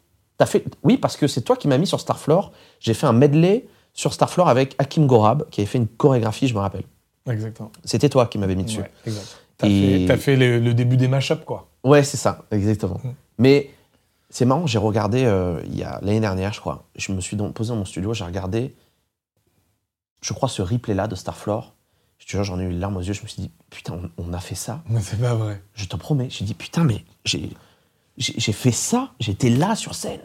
En plus, c'était filmé. Il y avait W9, c'était retransmis. Je me rappelle, je partais en club après et je regardais le, le truc en direct. C'était. euh, c'est des moments, mais euh, extraordinaires, qui sont malheureusement trop courts et t'inscris ça après dans une liste de choses que tu as faites. Et, mais euh, je te jure, j'en ai eu. euh, ça m'a fait quelque chose de voir ça. Bah ouais, et, oui, je comprends.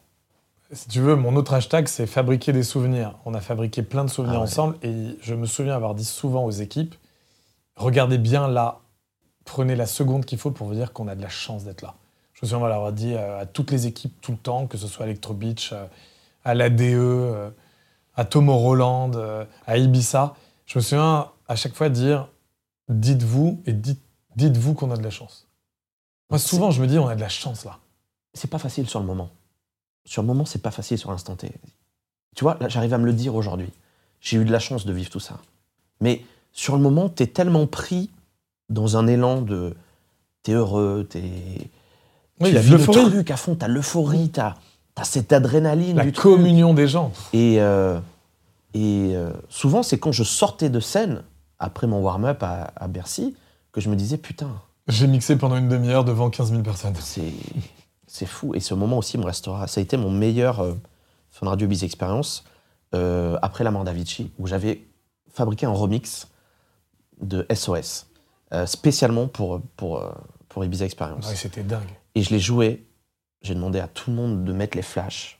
Et là, c'est pareil. Je me suis levé debout. Je lui ai dit T'as fait un, un- un remix là. T'es en train de le jouer dans une salle immense. Et t'as 15 000 personnes qui te regardent et qui lèvent le téléphone. Mhm. Ils sont pas venus pour moi, ces gens-là. Mais ils sont à ce moment-là, ils m'écoutent. Et je leur ai demandé de faire quelque chose. Ils écoutent ma musique. Et toi, t'es là debout. C'est toi qui gères le son de la salle. Bah, pareil, j'ai eu un moment où je me suis dit, waouh. Euh, et là, c'est là où, un des rares moments où j'ai su me dire, là, c'est incroyable ce que tu es en train de vivre. Tu as créé un moment d'émotion et de communion. Ouais. Et moi, je trouve que c'est ça le plus beau. Que grâce au porte-voix du mix ou de la radio ou d'un événement, que le public et les artistes puissent, puissent être en communion, je trouve ça dingue. Je trouve ça très beau. Et Comme la surprise de DJ Snake, personne ne Ouais. le savait et tout. C'est vrai. Ouais, c'est. Et c'est. Enfin, je crois aussi que euh, dans les rêves et dans la chance, c'est de toujours garder quand même son goal, euh, peu importe le chemin euh, pour y arriver. Mais la surprise de DJ Snake, elle a pris du temps, elle a été longue, et je pense également que c'est la relation que tu crées avec les artistes. Et j'estime, pendant les dix ans qui se sont écoulés, avoir créé une relation forte entre Fun Radio et les artistes pour leur dire ô combien on les aime et ô combien euh, ils sont importants pour nous faire rêver. Quoi.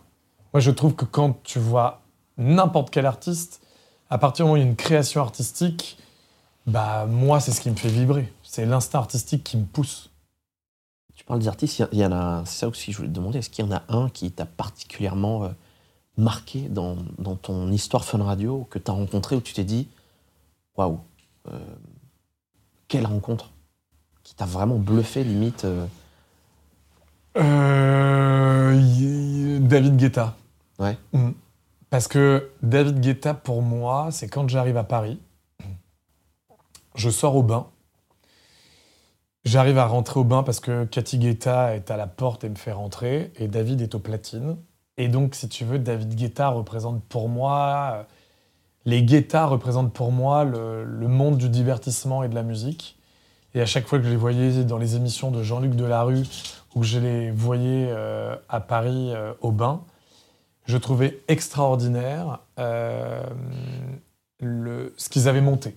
Et de me dire que des années après, recevoir David Guetta à la radio et de me dire qu'il est un être humain en étant une superstar et d'une proximité, d'une gentillesse et d'une écoute, je, trouvais, je trouve ça dingo.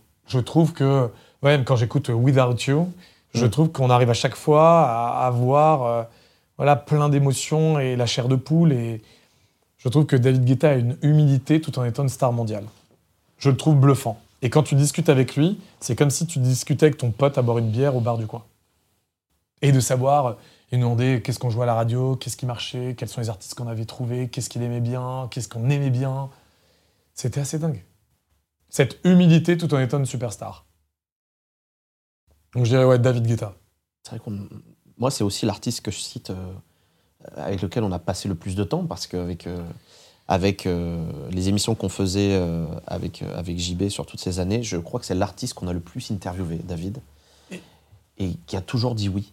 Il a toujours dit oui, et je trouve que DJ Snake, au micro de Fun Radio, s'est livré comme jamais. Ouais. Pour écouter sur d'autres radios, je trouve que DJ Snake, il a donné à Fun Radio, grâce au lien qu'on a tissé tous ensemble, comme une famille, hein, comme on dit.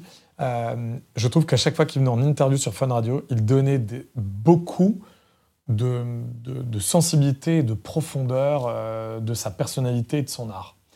Donc euh, je dirais, voilà, je, je- trouve que David Guetta et DJ Snake sont des rencontres fortes.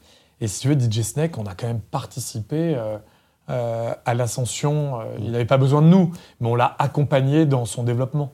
Parce que c'était aussi un renouveau, il proposait quelque chose de différent. Euh, ouais, c'est deux rencontres électro hyper importantes. Tu as fait dix belles années à Fun Radio. Tu as créé plein de choses. Il y a deux ans, en 2020, tu as décidé d'arrêter pour te consacrer à, à des projets personnels. Est-ce que tu te vois revenir dans les médias? Je j'aime profondément les médias, la musique, le divertissement. Je souhaite que ça fasse toujours partie de ma vie. Donc si tu veux, en 2020, 45 ans, 10 ans de Fun Radio, et je m'étais associé, tout le monde ne le savait pas, fin 2018, donc euh, oui, deux ans avant de la quitter, euh, fin 2018, je me suis associé avec mon frère et on a repris la ferme agricole de nos parents. Et c'était pas du tout sur le mapping, c'était pas du tout prévu. Et mon frère a changé de vie. Euh, il était avant bar, resto, événement à Paris. Il a passé son diplôme agricole pour devenir maraîcher. Et mon frère et moi, on s'est dit, on va reprendre la ferme de nos parents et on va essayer euh, d'en faire quelque chose de différent en gardant l'existant et en faisant évoluer la ferme vers un nouveau chapitre. On produit des légumes bio. Notre société s'appelle les Frères Joseph. Et moi, mon envie, c'est de me dire, bah, on a un terrain de jeu fantastique qui est la ferme. J'adore la bouffe, la cuisine et les produits du terroir. Pourquoi je ne ferais pas euh, un événement à la ferme qui réunit bouffe et musique? Et le fait de m'associer avec mon frangin et d'avoir cette idée au loin, un peu comme euh, Ibiza et Fun Mhm. Radio, et d'avoir cette idée au loin d'événements à la ferme, bah, ça a créé chez moi une, ça, voilà, une graine à germer dans ma tête. Et 45 ans, 10 ans de Fun Radio, je me suis dit, tout est génial, tout est fantastique, mais je vais continuer à faire la même chose à la radio. Et quand je vais me réveiller, je vais avoir 50 ans. Et je trouvais que je suis pas flippé par l'âge, mais je trouvais qu'il y avait une sorte de inadéquation entre mon âge et la direction des programmes de Fun Radio. Je faisais 50 ans de directeur des programmes de Fun Radio. C'était quelque chose qui, qui me mettait un inconfort. Et le fait d'avoir créé la, société Les Frères Joseph avec mon frangin m'avait créé un petit vélo. Et je me suis dit, bah, c'est peut-être le moment de faire un saut dans le vide. J'admirais toujours les entrepreneurs. Toi, t'avais, je, je trouvais dingue que Adrien Thomas, à côté d'être animateur radio, avait monté sa boîte, son label, faisait de la musique, tournait en club, avait une idée d'escape game, enfin, et avait envie de liberté et d'indépendance et de, et de création. Et moi, j'ai toujours été fasciné par les entrepreneurs et par les indépendants et par les mecs qui créent quelque chose. Euh, Jérémy Michalak a construit sa boîte, Michael Youn a construit sa boîte, Philippe Lachaud a construit ses films, Rim Kirissi a monté ses films, Florent Père est monté sur scène. Et je me suis dit, Waouh, tous les mecs se sont émancipés et je ne sais pas pourquoi je ne l'ai jamais fait auparavant. Et je dirais, dans mon inspiration de liberté, tu fais partie de mon arbre d'inspiration en me disant, putain, le mec, il est indépendant tout en étant aussi à la radio. Et je me suis dit, bah, pourquoi je montrais pas moi aussi ma boîte? Je vais essayer. Euh, en me disant, je vais garder la musique et le divertissement parce que c'est ce que j'aime, j'aime les talents, et je vais essayer de, de recruter des talents et pro- probablement de produire des événements à la ferme avec ces talents et de réunir mes mondes qui sont euh, mes racines rurales et mon monde de paillettes euh, euh, et de champagne et de musique. Et j'aimerais bien, à terme, réussir à mixer les deux. Donc, monter ma boîte de prod pour produire des événements à la ferme. C'est mon goal actuellement. La boîte de prod est montée. Elle s'appelle Mon job est de divertir. Et la boîte à la ferme s'appelle euh, Les Frères Joseph. Donc l'idée, c'est que mon job est de divertir et les Frères Joseph construisent ensemble des projets pour demain autour de, de la bouffe et de la musique, tout en gardant un pied à Paris parce que j'aime la ville et à la campagne. Donc pour le moment, tu ne te vois pas revenir dans les médias. Qui était ma question. Ouais. euh, Bah pour le moment, euh, y a, je vais pas chercher l'opportunité. C'est vrai ce truc de quand on n'est plus dedans, personne nous plus personne nous appelle. Bien sûr que c'est T'as vrai. senti la différence de Bien sûr, direct. quand t'as quitté les médias, euh, bah en fait, euh, on, on t'appelle plus. Ben oui, t'as plus. La réponse est oui. T'as plus de poste à responsabilité. T'as plus d'influence sur euh, le business et sur le métier. T'es plus invité. Tu ne comptes plus pour les autres. Alors, euh, si je téléphone et je dis bonjour, je souhaiterais euh, deux places de concert, par les liens que j'ai tissés, il y a encore quand même des gens qui m'invitent, évidemment. Mais et puis c'était comme ça à la radio aussi. Il faut quand même faire savoir où tu veux aller. Et de par ce que j'ai construit, oui, j'ai quand même un super joli réseau. J'ai fait des jolies rencontres je pense avoir respecté tous les gens avec lesquels j'ai travaillé. Et je pense qu'il y a quand même de l'humilité et du respect dans ce métier et, de la loyauté. Euh, il suffit juste de réactiver ton réseau pour euh, que ça fonctionne. Mais il est vrai qu'une fois que tu quittes un poste, ton téléphone sonne beaucoup moins. J'en parlais avec Frédéric Lopez quand il était à France 2 et qu'il est revenu à France 2 et qu'on a créé Panique dans l'oreillette. C'était la même chose pour lui. Après Panique dans l'oreillette et Rendez-vous en terre inconnue, je peux te dire qu'il n'y a pas grand monde qui l'a qui l'a appelé, ou avant, je sais plus. Mais oui, effectivement, c'est c'est la nature humaine. Euh, oui, on t'appelle pas parce que tu n'es plus directeur des programmes de Fun Radio. En revanche, je travaille aujourd'hui avec un artiste qui s'appelle Forget Matt, Mathieu Forger. Je suis le manager agent de Mathieu Forger. Tu vois, là, j'ai envie qu'il travaille sur une émission de télé. euh, On y revient toujours. passe. Ouais. Et bah, je suis en train de faire la passerelle et ça devrait fonctionner. J'ai appelé des gens que j'ai rencontrés à France Télévisions et euh, je les appelle et je peux compter sur eux. Euh, voilà, euh, ils m'ont tous écrit en disant bah oui, on a envie que tu, on va, on a envie, c'est super ce que tu nous proposes. Je pense quand même que ça fera toujours partie de ma vie, ou en tout cas le plus longtemps possible. Je suis pas en train de dire je vais changer de vie parce que c'est pas du tout ce que je veux. Ce que je veux, c'est continuer à garder mon équilibre. Voilà, les pieds dans la terre, la tête dans les étoiles. C'est beau ça. Très très beau. On est en décembre 2022. Ouais, À ce jour, ouais. quelle est ta plus grande fierté, Seb? Mes plus grandes fiertés, c'est tous les gens que j'ai rencontrés dans mon parcours professionnel. C'est d'avoir créé des événements qui existent toujours. C'est d'avoir euh, la radio et la télé chevillées au corps. Euh, c'est d'avoir repris la ferme de mes parents. Et c'est euh, et c'est le fait d'avoir permis à des auditeurs et à des artistes de vivre des expériences uniques. Il n'y a que moi qui le sais. Mais ça me fait du bien d'y penser. Merci beaucoup, Seb, d'avoir passé un peu de temps avec moi, d'avoir discuté. Et, et euh, voilà, on- ça, ça a duré énormément de temps, mais je savais qu'il y avait des choses à dire. Et ceux qui vont écouter et regarder ce podcast, ce sont des gens qui vont s'intéresser à tout ça ou qui vont découvrir des choses qu'ils ne savaient pas. Et j'en profite à nouveau pour te remercier infiniment pour tout ce que tu as fait pour moi, pour euh, les autres. Mais je parle pour moi parce que je vais être égoïste. Et euh, voilà, je tenais à ce que tu sois euh, assis en face de moi pour, ce, pour cet entretien, euh, tous les deux. Voilà, donc euh, merci beaucoup. Et euh, bonne continuation dans tous tes projets, dans ce que tu vas entreprendre. Et n'hésite pas à m'envoyer des box de légumes. je les dégusterai avec grand plaisir. Des boss, des box de légumes apportés par un artiste secret. Bah, merci beaucoup. Et ceux qui ont écouté jusqu'au bout, merci. Vous avez été courageux et j'espère que ça vous aura euh, inspiré. Parce que je trouve que c'est C'était. important d'être inspirant. C'était très inspirant. Merci Seb. Merci Adrien Thomas. Et merci à vous d'avoir suivi ce premier épisode de De Micro, une histoire. À très bientôt. Merci Seb. Ciao.